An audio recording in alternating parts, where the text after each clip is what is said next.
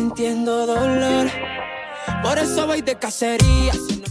Tá começando mais um Engante, o podcast, programa semanal que a gente fala do futebol da América Latina e da América em geral. Já estamos dando risada porque eu comecei de um jeito diferente, tive que refazer, mas não vem ao caso, fiquem off. Eu sou o Gabriel Ferreira, comigo tem hoje Mário Melo e James Gomes Jr. Aceitei, acertei seu nome, né? O Felipe tinha errado, eu acertei. Ah, beleza. Então, estamos aqui para mais um episódio. Hoje temos assuntos diversos, como na maioria dos programas. A gente vai falar muito do pré-olímpico que está rolando. A gente vai dar um giro nos resultados. Vai falar também de um pessoal consagrado que está voltando a jogar na América Latina e nos Estados Unidos. Mas antes, apresentando os integrantes de hoje, Mário Melo, seja muito bem-vindo a mais um Engante. Obrigado, Gabo. Obrigado, James. Ao Tafarel, que está nos trabalhos técnicos aí. Boa noite para você que nos assiste. Aliás, o meu boa noite sempre equivocado, porque pode ser de dia, de madrugada, enfim, né? Minha saudação a você que nos assiste, nos vê, nos ouve. Um abraço. James, dê seu alô aí pro pessoal, sua introdução. Fala galera, vamos falar então sobre o Paralímpico, um pouco também sobre futebol nos Estados Unidos e também os renomados jogadores, como o Gabriel falou, que estão de volta às suas casas, ou não exatamente às suas casas, alguns de volta apenas aos seus países, mas que certamente vão agregar bastante nessas ligas que a gente tanto gosta de falar.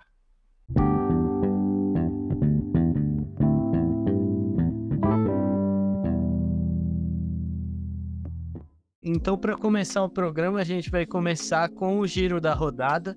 Eu tenho aberto aqui. Eu abri o campeonato colombiano. Não sei se o Mário tem aberto aí o campeonato argentino. Se não tiver, eu abro aqui também. Eu tenho aqui comigo o Gabo colombiano, argentino e o México. Mexicano. Então, manda ver. Pode ir, pode ir falando os resultados. Muito bem, pessoal. Então, vamos fazer o seguinte: vamos começar pelo norte. Eu vou começar aqui então com a Liga MX do México. A gente tem findada já a terceira rodada, né? Os resultados são os seguintes: um empate do Puebla com o Toluca, 1 a 1, um empate do Tijuana com o Chivas, 1 a 1. O Chivas Guadalajara jogou com 1 a menos. Uma vitória do Cruz Azul sobre o Mazatlán, 2 a 1. A vitória também do Leão sobre o Santos por 3 a 2. O Monterrey bateu o Atlético São Luís por 3 a 1. Necaxa e América ficaram no 0 a 0 Pumas 3, Pachuca 1. Vitória do Ato sobre o Juárez 2 a 1 E empate entre Querétaro e Tigres 1 a 1 A gente tem aqui é, na classificação da Liga MX o Monterrey liderando, é, tem três vitórias. Também com três vitórias o América e o Tigres. Três então com 10 pontos, todos eles com três vitórias e um empate nesses primeiros quatro jogos. O Necaxa vem logo atrás com duas vitórias e um empate, tem um jogo a menos, né? A gente tem aqui, é, nesse momento, é, na parte de baixo, Santos, Puebla, Juárez e Mazatlán. Indo agora para Colombianão. Rapidinho, antes do Colombianão, só um destaque que a gente vai falar mais pra frente, mas Leão 3, Santos Laguna 2 foi a estreia do guardado. Saiu do banco aí no segundo tempo para estrear depois de, se não me engano, 2007 para 2024, minha matemática não é boa, quando ele sai do México. 10, 17 anos. Depois de 17 anos ele volta a jogar no México. Beleza, pode ir. Muito que bem, vamos lá pro colombianão. A gente tem é, a rodada 2 definida, né? O Fortaleza bateu o Patriotas por 2 a 0 Rio Negro 1, Once Caldas 0. O Deportivo Pasto perdeu em casa para o Tolima uma goleada de 4 a 1 do Deportes Tolima. Empate muito interessante entre Aliança Petroleira e Deportivo Cari 3 a 3. Santa Fé 3, 1 Envigado. Jaguares e La Equidad ficaram justamente na Equidad 0 a 0. Independente Medellín 1, Deportivo Pereira 0. O Boiacá empatou com o Unior Barranquilha 2 a 2. América de Cali bateu o Atlético Nacional por uma goleada, 4 a 1, e um 0 a 0 entre Bucaramanga e Milionários. Na segunda rodada, a gente tem Fortaleza, Santa Fé e Rio Negro com 100% de aproveitamento, 6 pontos cada um. E a gente tem aqui na parte de baixo, momentaneamente, o Embigado, Bucaramanga, Patriotas e Deportivo Pasto, sendo Patriotas e Deportivo Pasto 0% de aproveitamento, 0 pontos, duas derrotas nesse princípio. E seguindo agora para o campeonato argentino, que começou na última quinta-feira, é, a gente teve nessa quinta-feira dois empates em 0 a 0 entre Tigre Sarmiento e entre Instituto e Deportivo Iestra. A gente teve, é, seguindo ainda na quinta-feira, a rodada com quatro jogos, né? Central Córdoba perdeu em casa para o Newells e um empate entre Tucumã e Rosário. Seguindo aqui na sexta-feira, a gente teve empate entre Barraca Central e Vélez Sarsfield 1 a 1 Vitória do Ginásio fora de casa é, sobre o Talheres, 1 a 0 para o Ginásio Esgrima. A gente teve vitória do Independiente fora de casa sobre o Independiente Rivadavia. A gente teve vitória do Huracan sobre o Banfield também fora de casa, 2 a 0 né? Rodada boa aqui para os visitantes. Mais um visitante que se deu bem foi o Lanús, venceu por 2 a 0 o São Lourenço. Empate em 0 a 0 entre Platense e Boca Juniors. A gente tem também vitória do União Santa Fé sobre o Racing 1 a 0 também visitante vencendo. Um local que se deu bem foi o Godoy Cruz, que venceu por 2 a 0 o Defensa e Justiça. Empate do River Plate, 1 a 1 com o Argentinos Juniors e vitória do Estudiantes sobre o Belgrano, 1 a 0. Então nem vou falar de classificação nesse momento, porque foi apenas a primeira rodada. E porque o campeonato argentino é, é, meio maluco que é, tá naquele lá que tem duas fases, né? Tem a Copa da Liga, depois tem o Campeonato Argentino, enfim. De rebaixamento. Quem diria que o Vélez Sarsfield correria risco de rebaixamento? Ele que foi semifinalista de Libertadores faz pouco tempo, né? 2022. E só para encerrar o Campeonato Argentino, o Instituto, nesse momento, está batendo o Tucumã em casa por 2 a 0 O jogo está no intervalo já pela segunda rodada. Então, até a gente terminar, não vai ter terminado o jogo. Mais algum campeonato aí, Mário? Opa, que só uma correção rápida, a gente esqueceu do Campeonato Paraguaio. Passando rapidamente pelos resultados, o Esportivo Luquem empatou em casa com o Sol de América 1 a 1. O Olímpia empatou com o Nacional em 2 a 2. O Olímpia, que vinha de vitória para o Taquari, empata em casa com o Nacional 2 a 2. General Cabalheiro 1, Esportiva Mediano 1. Guarani 3 a 0 no Taquari. Não começa tão bem o time treinado pelo Vinícius Eutrópio. E o Esportivo Trinidense perdeu em casa para o Libertar por 2 a 1 Todos os jogos aconteceram nesse final de semana. O jogo de hoje seria Cerro Portenho e 2 de maio. Porém, o jogo foi suspenso por conta de uma briga generalizada na torcida do Cerro Portenho entre integrantes da própria torcida, duas torcidas organizadas.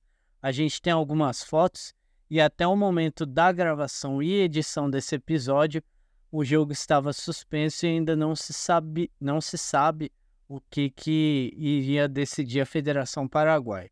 Até o momento o jogo está suspenso, não se sabe o que vai acontecer com relação a isso.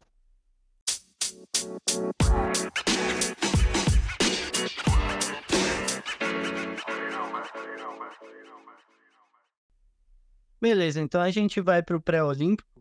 É, vou abrir aqui a tabela, apesar que eu consegui assistir o jogo do Brasil. Eu assisti o jogo do Brasil até, eu consegui assistir até o gol do Equador, né?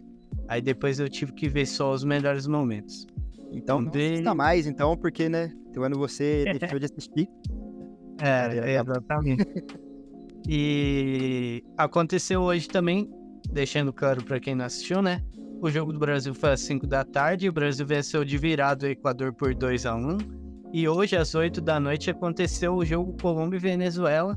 Pré-olímpico na Venezuela, os donos da casa venceram por 1 a 0 e ainda tem chances de classificação. Se você ver na classificação, a Venezuela tem 5 pontos, o Equador tem 7. O Equador não joga mais, já fez os quatro jogos. Se a Venezuela bater o Brasil, ela fica com a segunda colocação e passa o Equador. Só que ela tem que ganhar do Brasil na última rodada. Vou passar para o James, que ficou aí quietinho durante os resultados, para falar da vitória do Brasil por 2 a 1 Brasil que teve dificuldades, tem tido algumas dificuldades para criar jogadas durante o pré-olímpico, né? mas conseguiu mais uma vitória importante, foi a vitória da classificação, foi a vitória que garantiu o primeiro lugar. Gols marcados por Marlon Gomes e Gabriel Pirani, Gabriel Pirani saindo do banco. James, o que você tem achado aí da seleção brasileira nesse pré-olímpico, seleção já classificada? A gente falou sobre. Vai falar sobre, na verdade, um, detalhe do pré-olímpico de um de época, já, já de um tempo já, na verdade. Mas é, o pré-olímpico com o Brasil está sendo nada além daquilo esperado, né? É, 2 contra o Equador. Eu não posso falar muito porque eu não tenho acompanhado tanto quanto o Mário, por exemplo, ou o próprio Tafarel, mas eu, o que me chamou a atenção foi a substituição do, do Hendrick ali durante o jogo e o comportamento dele, que alguns poderiam dar um, dar um susto e ele daqui se controlou bem. Então é, foi, foi ok, né? É, ele tem sido muito cabeça em alguns momentos importantes, acho bacana disso. Até para dar o um exemplo para a geração dele e até a futura, porque não, se ele continuar mantendo isso como, como método de trabalho, é, linha de trabalho.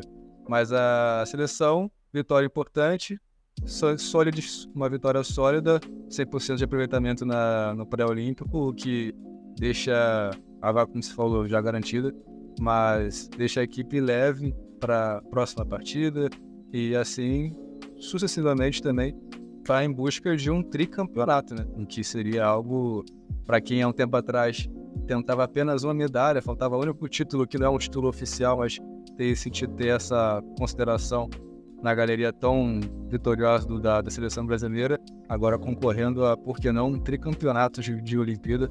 Certamente algo que tem muita capacidade para uma geração que eu já, a gente falou isso num programa é, esse ano já do Enganche, que é uma das melhores gerações para Olimpíadas. Eu até mencionei que acredito que é até melhor do que a da a última, que foi que teve o bicampeonato. E jogadores jovens, não necessitando, necessitando de jogadores um pouco mais experientes como trouxeram na última Olimpíada. Então, realmente é uma, uma seleção que, que joga bem e também convence muitas das vezes. Cara, achei um jogo muito bacana, Gabo. É... O, Equador ele tem nos proporcionado é, boas apresentações em quaisquer instâncias, né? Seja no futebol de base ou seja é, no, no, no profissional. Aliás, é, acho que nem dá para chamar o pré-olímpico de base, porque são jogadores já formados, aqui eles são jovens, né? Mas é, tá fazendo uma, um pré-olímpico sensacional o Equador. É que pegou agora a equipe que realmente é a mais difícil, acredito eu, não apenas do grupo, mas do torneio, né? O que a gente está percebendo sobre a seleção do Ramon é que os, os valores são ótimos individualmente, né? Eles conseguem resolver, dar conta do recado. Parece que realmente há química entre os jogadores, mas a gente percebe uma ausência em relação a comando. Né? Eu, por exemplo, não tenho visto a mão do Ramon nesse time. Falar, não, isso daqui foi alguma coisa que o Ramon trabalhou, essa transição, ou é, essa forma como a defesa se armou, essa saída pelos contra-ataques. Me parece que ainda o Ramon não deu cara para essa seleção. E assim, que, que os caras estão lá e jogando porque são realmente muito bons e têm alguma coisa a oferecer. Mas não que o Ramon tenha sido aí um grande estrategista nessas vitórias do Brasil. Hoje a seleção mostrou ter um, um mental forte, né? Saiu atrás pela primeira vez, é, virou o jogo é, com esses dois gols. Já no primeiro, no segundo tempo sofreu o, o gol do Equador e conseguiu ainda virar. É, é uma equipe que foi paciente, não, não deu chutão, não, ficou nervosa, mas que ainda tem alguma coisa a mais para melhorar. O negócio é que, mesmo tipo, se o, se o Ramon não fizer nada diferente, ainda é uma seleção fortíssima pelos, pela convocação, né? É uma geração muito valorosa essa do Brasil. Então, realmente, a, o que a gente previa antes do pré-olímpico é que não haveria tanta dificuldade, né? Mas é, em relação a, a, estilo de jogo, padrão de jogo, é, me parece que ainda tem algo a melhorar, né? Sendo muitíssimo exigente, pô, a seleção tá 100% e tal, mas dá para melhorar sim. Sim. É, eu consigo ser mais exigente ainda e mais chato ainda, mas eu não, não vou ser. Eu vou falar do Equador especificamente antes do Brasil, porque o Equador é um time que nos jogos anteriores ele teve mais a bola, né? Nesse jogo, claramente a estratégia, tanto é que mudou, né? O time do primeiro jogo para esse já tinha o Medina, que não era titular, o Obando, centroavante, tomou o lugar do Coelho, tudo para ter um time mais rápido. Colocou os três atacantes para poder jogar no contra-ataque e jogar no erro do Brasil. Não conseguiu tanto, né? Conseguiu aquele primeiro gol no segundo tempo, num chute desviado. Mas fica aí a, a noção clara que o Equador, passando de fase, vai brigar pela vaga. No quadrangular final, o Equador briga por essa vaga. Falando agora do outro jogo, que eu acho válido a gente falar também, só voltando, a Venezuela batendo a Colômbia por 1x0, o gol do Giovanni Bolívar. É, Venezuela e Brasil, aí vai ter a dúvida, né? O Brasil vai poupar nesse último jogo, porque ele já tá com tudo garantido, né? Primeiro lugar, já tá com a vaga garantida. A Venezuela precisa ganhar, o empate não é o suficiente. Não sei se a Venezuela vai ter força para conseguir bater o Brasil e garantir a classificação. Ainda aposto minhas fichas no Equador. Eu, falando rapidamente do Brasil, eu deixei claro que essa seleção convocada não é a que tem todos à disposição, né? Por conta que não é data FIFA, então os clubes não têm que liberar. Eu concordo em partes, em boas partes com você. Acho que o Ramon. Não é que não tem a cara do Ramon, tem a cara do Ramon. É que o Ramon é um treinador que ainda tá em formação, né? Então ele joga ali quando o time defende duas linhas de quatro, um 4-4-2 bem claro ali. Quando ataca são jogadas mais simples, né? Ele não vai fazer coisas mirabolantes, ter ideias, porque ele ainda não é um técnico tão bem formado, né? Não acho um trabalho horroroso, como já ouvi alguns falarem, mas não acho que é um trabalho de alguém que já trabalha com base, né? Um cara que veio do Vasco, é, depois chegou a treinar o Vitória, se não me engano. Mas eu acho que individualmente os jogadores do Brasil são bons, mas não tem tantos destaques assim, né? Você tem o Hendrick, você tem o John Kennedy, você tem o Alexander, que eu acho muito bom jogador. Você tem o Andrei, que apesar de na Inglaterra não ter dado certo, eu acho que indo para outro centro ele tem tudo para dar certo, porque eu acho ele um baita volante. Mas eu acho que o Brasil ele é um time meio desfalcado nesse pré-olímpico. Se o Hendrick e o Kennedy não resolverem, como o Hendrick resolveu no primeiro gol, a gente tem certos problemas. O que eu não vejo no profissional, tá? Eu não caio na balela que a geração é ruim no profissional. No pré-olímpico, eu acho que o Brasil também é desfalcado. É... Só para ainda falar de pré-olímpico, passar pro James rapidinho. Porque amanhã a gente tem Uruguai, Peru, Chile e Argentina pelo grupo B. E o grupo B tem o impressionante Paraguai com 7 pontos na primeira posição, Argentina em segundo com 4, Chile em terceiro com 3, Peru em quarto com 3 e Uruguai em último com 0, com boas chances de já ser eliminado. Uruguai atual campeão mundial sub-20. É o seguinte, é, a gente tem a impressão aí de que, exceto pelo Paraguai, o futebol tá todo no grupo A, né? Porque os outros times também, né? A Argentina do Mascherano não está desenvolvendo um primor de futebol. O Uruguai acabou sendo a grande surpresa negativa desse pré-olímpico, né? Chile e Peru apresentam um futebol razoável, um pouco melhor do Peru, né? Mas o, o Paraguai tem surpreendido. É, eu acho que o jogo, inclusive, entre Paraguai e Uruguai foi um jogo chave para o Uruguai, porque acabou desmotivando realmente, né? Foi um jogo onde o, o Uruguai brigou muito, o jogo foi 4 a 3 né? Poderia, por vezes, ter saído com, com a vitória, só que o, o Paraguai levou uma superioridade, o Gomes está jogando muito bem. É, a gente tem aqui outros, é, outros valores do Paraguai, não apenas no ataque também, mas defensivamente é um time é, deixa a desejar, mas consegue ligar pelo menos a bola é, com qualidade ao ataque. Né? Na primeira função que é defender, o Paraguai está tendo algumas dificuldades, mas a ligação está sendo muito interessante. É um time envolvente, toque de bola, né? Então, acho que, por exemplo, se o Paraguai tivesse é, no grupo do Brasil no lugar da Colômbia, esse grupo poderia estar tá mais embolado, né? É... poxa, o Uruguai ninguém esperava essa, essa má fase, essa má campanha de não ter vencido ainda, é, como você disse, atual campeão sub-20, sub-20, né? Sim. Sub, atual campeão sub-20, é, um time que chegou com moral, que tem um trabalho de base legal também, né? E já se vê aí sem chances de classificação. É, tudo indica que vai ser um quadrangular muito interessante, né? É, no grupo do Brasil também aposto mais no, no Equador do que na Venezuela. Então, se fecharem aí Brasil, Equador, Paraguai e me parece que a Argentina, aos trancos e barrancos, ainda vai passar, vai ser uma disputa bem interessante pelas duas vagas, viu?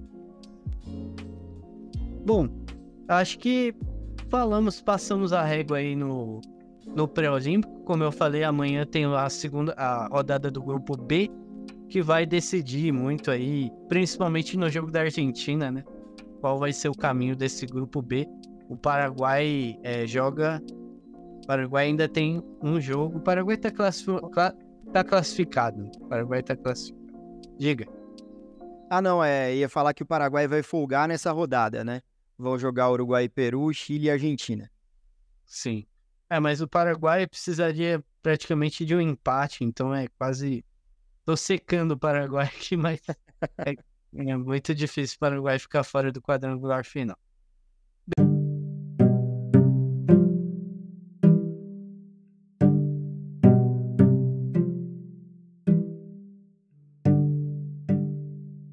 Beleza, passando para o outro assunto de hoje, outros assuntos, né? A gente pode começar com a notícia que o Tafarel escreveu no Futebol Além da Fronteira, que é muito interessante, que é o Los Angeles FC adquirindo 90% das ações do maior campeão da Suíça, que é o Grasshopper, é, que não tem participado tanto de Champions League, Liga Europa, né? A gente tem visto muito o Basel e o Young Boys, mas é um clube de muita tradição, principalmente começo dos anos 2000, anos 90, enfim. James, MLS acho que é com você, não sei se você conseguiu ler a matéria do, do Tafarel, mas como você vê esses grupos americanos que têm comprado clubes daí? Ah, os Estados Unidos não entra pra brincadeira. Não tem playground de, de EA oba-oba lá nos Estados Unidos. A, a parada é séria, então é eu sempre falo pra galera aqui, gente, Estados Unidos está crescendo e não é de hoje. Tem, eu, eu, eu não consigo falar um negócio sem dar os créditos para as pessoas. E no caso, um cara que tem muita, muito mérito em falar sobre o crescimento da MLS é o Flávio Augusto. Ele que foi proprietário do Orlando City por um bom tempo, brasileiro, proprietário de um time da MLS, e foi bacana realmente a gestão dele, trazendo um time que não estava na primeira divisão da, do campeonato norte-americano. E os Estados Unidos vem crescendo exponencialmente e de forma bem rápida, porque é aquilo que a gente já vem falando, tem menos de 30 anos. Tá fazendo 30 anos, vai fazer 30 anos em, em 2026, na Copa do Mundo que vai acontecer no, nos Estados Unidos, 2026, né? A Copa do Mundo. Isso, então. E aí, que foi em 94 a fundação, e em 96 teve a primeira edição da MLS. É no caso, essa essa nova aquisição da, da, do LA, não é apenas do LA, porque se a gente olhar, tem o Dallas também que teve com o, o Bayern de Munique essa, essa conexão também de base, que é o joint venture lá, que é essa junção de equipes que se unem para fazer uma, um desenvolvimento dos jogadores, intercâmbio, isso é muito legal. Acredito que isso também facilita para os Estados Unidos, por quê? Por questão de país, segurança, dólar, negócio, eles sabem também negociar bastante. Que a gente se pergunta, por que que no, no, Brasil não teria algo parecido? Tem tantos clubes tão importantes quanto. Agora que o Flamengo está fazendo alguma coisa um pouco diferente, está tentando até equipe, ter aquisição de equipes também de fora. A gente já falou sobre é, Flamengo buscar times em Portugal, né, também. Enfim, o Fluminense uma época que buscava um time, se não me engano, da Eslováquia. É, chegou a ter algum contato. Enfim, isso é um reflexo de de atrativos que a MLS vem, vem apresentando para equipes europeias. E uma delas é o Bayern de Munique, também que tem esse contato, esse joint venture. Tem também agora esse time da... Do, tem o Innsbruck, se não me engano, também. Vou buscar aqui. Tem o Innsbruck, que é da Áustria. um, Wacker Innsbruck, da Áustria, e que não é tão tradicional quanto a Suíça, obviamente, mas tem e vai acumulando. E não só tem essa questão da, da, da Suíça, que é um dos maiores times da, da Suíça, mas também, e não sei se você falou, Gabriel, mas também ele é o primeiro time a chegar na Liga dos Campeões pela Suíça, então isso é um marco também para o futebol suíço. Acaba que abrilhanta mais ainda nessa questão de negociação. Poxa, é um time que tem destaque, tem, tem tradição, tem história, enfim, acaba realmente sendo importante. Mas a, a, o LFC não fica só nisso. Tem também a, a Red Gold, que, que é o que a gente falou do Jane Venture, e times da África, da Europa vão entrando, então isso é bacana demais. Isso é só um reflexo, reflexo do que vem sendo construído e alguns ainda têm, fazem vista grossa ou, ou fazem de tudo para não reconhecer um trabalho que vem sendo muito bem produzido e o outro grande reflexo é o Messi tá lá. Então, assim, é, é isso. A, as equipes fazendo um bom trabalho, negociando muito bem. O dinheiro é absurdo. Você vê pela, pelos contratos que a Apple vem, vem conseguindo de assinaturas para assistir só o Messi, enfim. Então, é, são reflexos da, dos contratos. E esse é mais um deles. Aí vai depender muito de, de qual, é o, qual é o objetivo de cada, cada, cada clube, mas dos Estados Unidos, mudar para fazer igual faz na, na Europa é muito difícil. Vai ser realmente nesse, nesse método que eles vão fazendo ao, ao longo dos anos, com as franquias, e buscar desenvolver, a, aumentar a competitividade. É por isso que eles estão fazendo essa, essas parcerias com times europeus de ponta como o Bayern de Munique. Se vier, por exemplo, lá na frente uma parceria com o Real Madrid da vida, não vai ser surpresa, porque eles buscam essa evolução com os melhores, os Estados Unidos. E uma coisa legal dos Estados Unidos, a cultura dos Estados Unidos é a seguinte: eu posso não ser melhor naquilo, mas eu vou conversar, andar com quem é, quem é melhor do que eu, para ficar tão bom quanto, e se possível passar. Porque se tem uma, uma cultura que é competitiva é dos Estados Unidos. Você vê, em menos de 30 anos, eles já estão nessa situação de poder fisgar alguns dos melhores jogadores do mundo, de desenvolver alguns jogadores. Você tem jogadores nos Estados Unidos que estão em alguns clubes importantes da Europa. O Licite, vez outra tem lesão, mas já passou por alguns clubes importantes e pode ser um jogador importante para o Milan a longo prazo, até, por exemplo, a Copa do Mundo. É... Então, a... os Estados Unidos eles têm essa cultura de buscar aprender e reconhecer que, que às vezes pode não ser a melhor liga do mundo, mas tem todo o potencial para ser um grande player do mercado para se tornar o tal ou um dos melhores. Então é os Estados Unidos mudar para ser igual da Europa, muito difícil. Porque realmente a Europa ela tem algumas tem alguma, algumas tradições, tem alguma, algumas, algumas, alguns jeitos de lidar com clubes que mantêm uma, um trabalho vitorioso a longo prazo? Tem. Mas vamos olhar para o Barcelona, por exemplo, que tinha tudo para. Não, não precisava passar por tudo aquilo e passou. Por causa de quê? Presidência. Então, é, nos Estados Unidos isso não acontece. Por que não acontece? Porque o proprietário, se fizer besteira, ele tem que pagar, tira do bolso dele. Então, é, é assim, se você não paga, você falha. Simples assim, o clube acaba. Ou você vende para alguém que vai querer comprar o time que está na sarjeta, porque vai estar tá devendo, ou você dá um jeito ali de reverter a besteira que você fez. Então, é... Nos Estados Unidos não funciona assim. Então, por isso que a mudança para eles não muda, mas para a Europa pode mudar algumas coisas, que eles vão vendo que a longo prazo a MLS crescendo e se tornando aquilo que a gente vai falar algumas, algumas vezes, uma das melhores ligas da, da América, se não a melhor a longo prazo.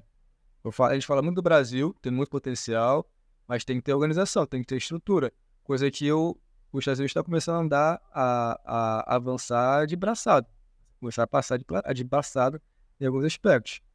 Então, conseguindo fazer isso, a Europa vai falar: poxa, essa liga está aqui, tem pouco tempo, está crescendo, está ficando tão boa quanto, por exemplo, uma, uma Liga One lá, da, da França, é, ou então própria liga, própria liga alemã, dependendo da situação. Enfim. Então é a tendência é querer também copiar algo parecido nos Estados Unidos, tá? Porque vão ter essa parceria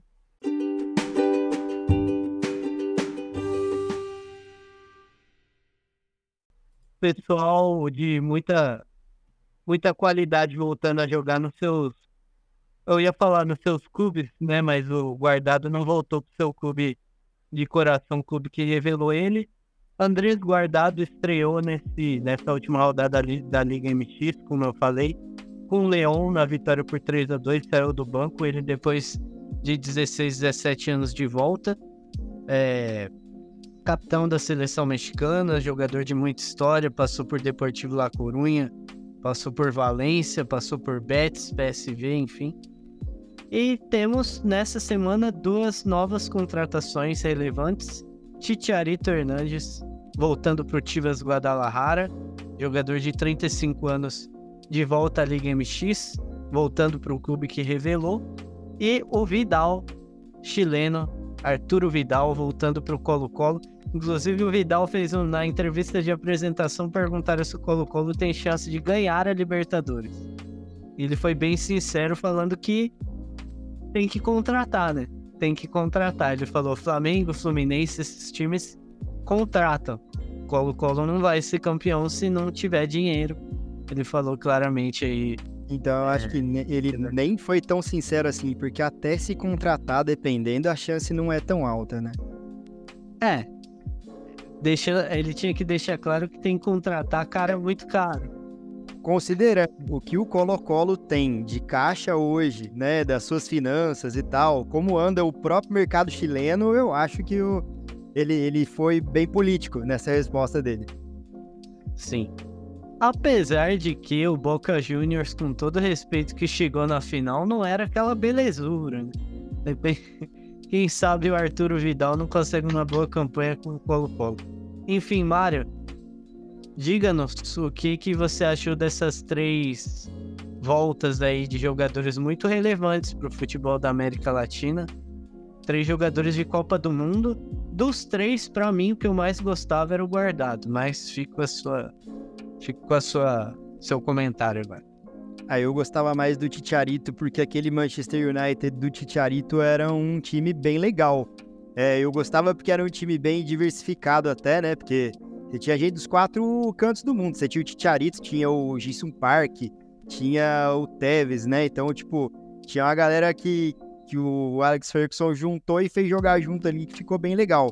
Eu gosto muito do, do Titiarito, embora entenda que ele já entrou na, né, já, ele já deixou o seu ápice, né? É, eu não, não sei, assim, é, o quanto de efetivamente ele vai contribuir com o Chivas. Acredito que vai contribuir bastante, porque a gente está falando de um, um, nível de futebol na Liga MX, onde ele compete tranquilamente, né? Assim como também o, o Andrés Guardado. A situação do Vidal, que eu acho que a competitividade fica um pouco mais difícil, Principalmente se a gente for considerar a última passagem dele, que foi pelo Atlético Paranaense, né? Não foi daquela passagem mais primorosa. É, o Arturo Vidal, diferente do, do Titiarito e do Andrés Guardado, ele já está há mais tempo na América Latina, né, do que, do que os outros. Então, digamos assim, que já não é mais uma novidade para quem vai jogar contra ele, né? E ele teve é, um bom desempenho no Flamengo, mas não chegou a ser peça-chave no time do Flamengo que venceu. Não era nem titular, né? Não era nem titular, justamente. Né? É, e depois, quando vem ao, ao Atlético Paranaense, é, também não, não, não se mostrou uma grande virada de chave para o Atlético Paranaense da temporada. E agora vai ao Colo-Colo, que fez, é claro, toda a festa merecida, afinal de contas, é um atleta chileno voltando para o Chile, né? Mas em relação à competitividade, acredito que ficou um pouco difícil. É, o que eu acho que vai dar mais certo aí dos três é o guardado. Eu gosto mais do Titiarito, mas acho que o guardado, é, apesar da idade para a função que ele faz sendo meia, ele consegue articular bem ali no meio de campo, vai realmente contribuir bastante, contribuir bastante para o Leão, que já é uma equipe muito tradicional a nível de México e de CONCACAF, então acho que vai agregar bastante aqui no, no, é, no Leão, é, levando a equipe aí, talvez, a quem sabe, a mais uma Copa da CONCACAF, né? É, pode ser, vai disputar e buscar o bicampeonato Leão que conquistou o primeiro título, né? Se não me engano agora. Esse Sim. que ganhou a Conca É. Sim. Em, em suma, o que eu quero dizer é que desses três aí, pra mim, quem tem mais chance de levantar uma tacinha no final da temporada é o Guardado. Vamos ver. O, Ti- é, o Chivas não tem. Não, não disputou o título, o último título mexicano, né? Nem a, a Liga MX. Eu tô confirmando que foi o primeiro título do Leão. Que na minha cabeça eu confundi com o Pumas Unam, né? É porque é tudo felino, né? O mexicano gosta de animal. Eu também gosto dessa ideia dele. Sobre o Arturo Vidal, é, eu tenho um exemplo que é meio perigoso do Colo-Colo, né? que um jogador também, pra mim, o meia pouco falado até pelo que jogava, porque eu acho que jogava muita bola, o Matias Fernandes jogou no Chile de 2010, 2014, 15, 16, jogou na Fiorentina, no Milan. Ele foi jogador do Colo-Colo antigamente, ganhou títulos chilenos, foi revelado lá, se não me engano, posso estar errado. E aí ele volta em 2020 pro Colo-Colo e todo mundo, né, pô, um meia habilidoso, pode ajudar a equipe. E é o ano que o Colo-Colo briga para não cair, né?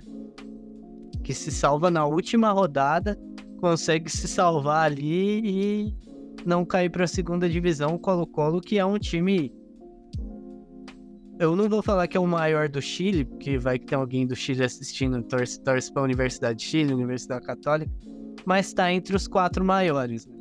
Acho que os quatro maiores Universidade de Chile Católica, Cobreloa e Colo-Colo é certeza. E quase cai para a segunda divisão. Então o Colo-Colo tem que ficar feliz com o Vidal, mas planejar o restante.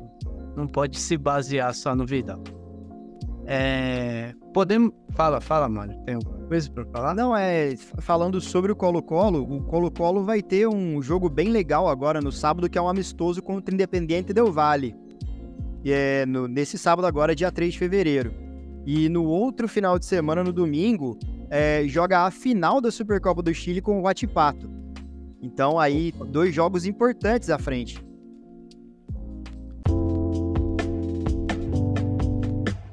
A gente rebobina e volta volta para falar do assunto pré-olímpico, mas não o pré-olímpico de 2024, mas sim de 20 anos atrás, em que o Brasil indiscutivelmente tinha uma baita seleção no papel e não conseguiu ficar nem entre os dois melhores, não só não ganhou o pré-olímpico, mas não conseguiu a classificação para Atenas tem a coluna que eu fiz pro Futebol Além da Fronteira, né? Edição.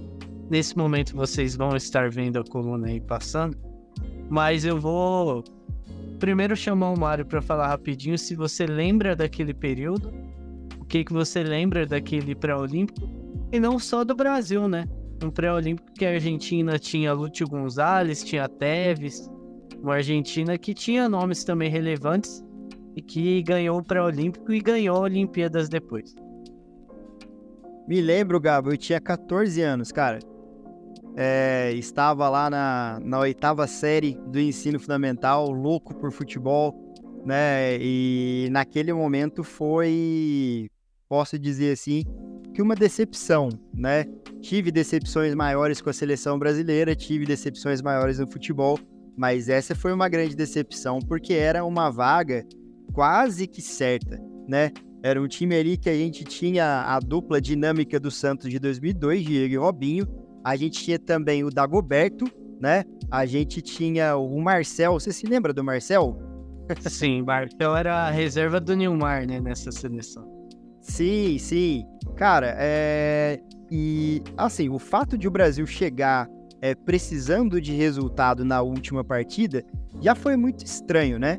É, todo, a gente já dava Brasil e Argentina como, como certa já a classificação, mas é, eu, a minha maior lembrança, a lembrança mais forte, é justamente do dia da, da desclassificação, que no jogo contra o Paraguai, o, o De Vaca faz o gol da classificação paraguaia e virou um clima assim de velório. Né? Chegamos na segunda-feira na escola lá, todo mundo falou: Nossa, o que, que aconteceu? O que, que aconteceu? Porque realmente era o, um, uma geração muito boa, né? Teve. A, a, imprensa bateu bastante em cima das brincadeiras, falou que teve salto alto. Eu, particularmente, acredito que teve sim, né? E, Eu também. Enfim, a gente pode escorrer sobre esse assunto aí do, do salto alto. Mas, cara, era um time muito bom. A gente, falando sobre 20 anos atrás, é muito mais fácil a gente lembrar do, de Robinho e Diego apenas. Mas, cara, também tinha do, do Cearense, tava arrebentando, cara. É, tinha. Alex, O Alex, sabe? Eu tô, tô tentando puxar pela memória aqui. Maicon, Maicon lateral. Daniel Alves. Daniel Alves. Cara, era um time assim, realmente não era pra perder. Era um time assim. Eu acredito que foi a primeira vez que eu parei pra assistir é, uma, uma seleção não, que não seja a principal fora das Olimpíadas. Que a gente marcava de um ir na casa do outro pra assistir. Cara, vai jogar o Robinho, vai jogar o Diego, entendeu? É, o Brasil tem que ganhar. Era uma coisa assim que você pensa. Hoje eu vou dormir bem feliz que o Brasil vai ganhar e tal. Com 14 anos, qualquer vitória do Brasil já te alegra. E chegou lá e não se confirmou, né? É, a campanha do Brasil, poxa vida, né? Deixou muito a desejar. Não dá pra dizer que foi. é, Vamos lá aqui. É vexame e não é, entendeu? É vexame não se classificar chegando no quadrangular? Não, vexame não é. Mas com aquele time é. Com aquela qualidade. Entendeu? Deu uma de Cleber Machado agora. É e não é, né? É, é ou não. Mas, cara, é, realmente foi, foi surreal ter visto esse time não se classificar, né? Porque era um time que, além de tudo, chegou com muitos jogadores conhecidos, né? Então chegou lá com a pompa, com, né, com é, talvez até receio dos adversários em enfrentar é, jogadores, alguns já consagrados com algum título e não lograr essa classificação. Sim. É, só antes de chamar o James, que ele também já tem que ir embora, vale citar só duas coisinhas, uma do Brasil e uma dos outros países. Do Brasil é que era uma época que a preparação permitia que a seleção olímpica jogasse contra clubes, né? Jogou contra o Corinthians, se não me engano, jogou contra o Santos na Vila. E teve preparação esse, esse time olímpico. Jogou a Copa Ouro antes de jogar o, o pré-olímpico, né? Interessante essa, essa questão. Só Foi, eu falei do vice da Copa Ouro, não foi? isso, que tinha o Kaká que não pôde jogar o pré-olímpico porque ele já estava no milho. Além do Tevez e do Lúcio Gonzalez, a Argentina também tinha o Mascherano, o Delgado, que o torcedor santista não gosta de lembrar, e tinha o Clemente Rodrigues, que o torcedor são paulino não gosta de lembrar. Também vale vale O destacar. E São Paulo que lembra, não gosta de lembrar. Porque ele também é pouco lembrado. Né? Mas quem lembra, não gosta de lembrar. E o Paraguai, o goleiro era Diego Barreto, o goleiro do Peru mais absurdo que eu já vi na minha vida. Santos e Cerro Portenho 3 a 3 lá no Paraguai, semifinal da Libertadores de 2011. Vou deixar inclusive o link embaixo, o especial Libertadores com o Felipe Noronha, torcedor do Santos. Ele cita esse gol, a gente fala desse gol sensacional que aconteceu nesse jogo. James, eu sei que você já tem que ir embora. Se você quiser falar da coluna e já dar seu tchau também, aí a gente só finaliza para encerrar, mas fica à vontade. Então, não tem nada pra falar da, da coluna, não. Achei interessante essa história, mas não, não lembro, porque eu não via, era mais novo é, do que o Mário, por exemplo, mas eu achei criativo o título papelão. Tava tentando entender o porquê, depois de ler a coluna eu entendi o porquê. Mas ele me lembrou um pouco da Copa de 2006, né? Que tinha tantos talentos e... Ok, foi quarta de final, né? Mas enfim, é um pouco parecido em alguns aspectos de talento e faltou alguma coisa ali porque tinha todo o potencial para muito mais. Mas é, o Brasil tem um pouco disso, a estrutura às vezes faz falta. E lembra que não é só talento. Mas no mais é isso mesmo que eu tinha pra falar.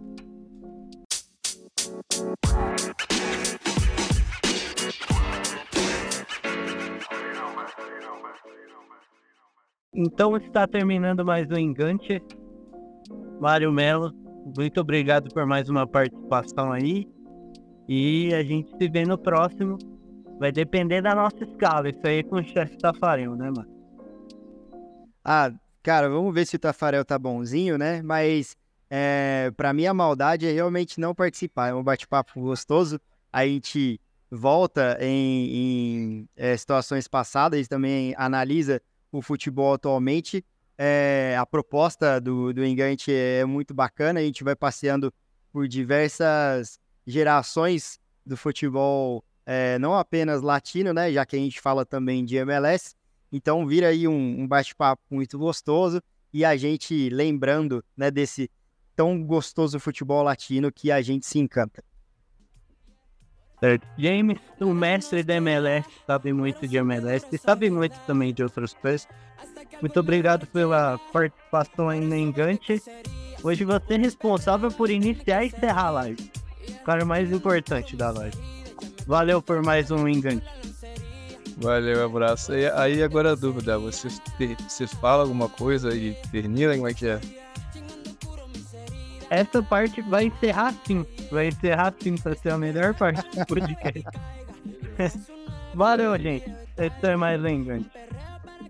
Até mais, valeu, gente.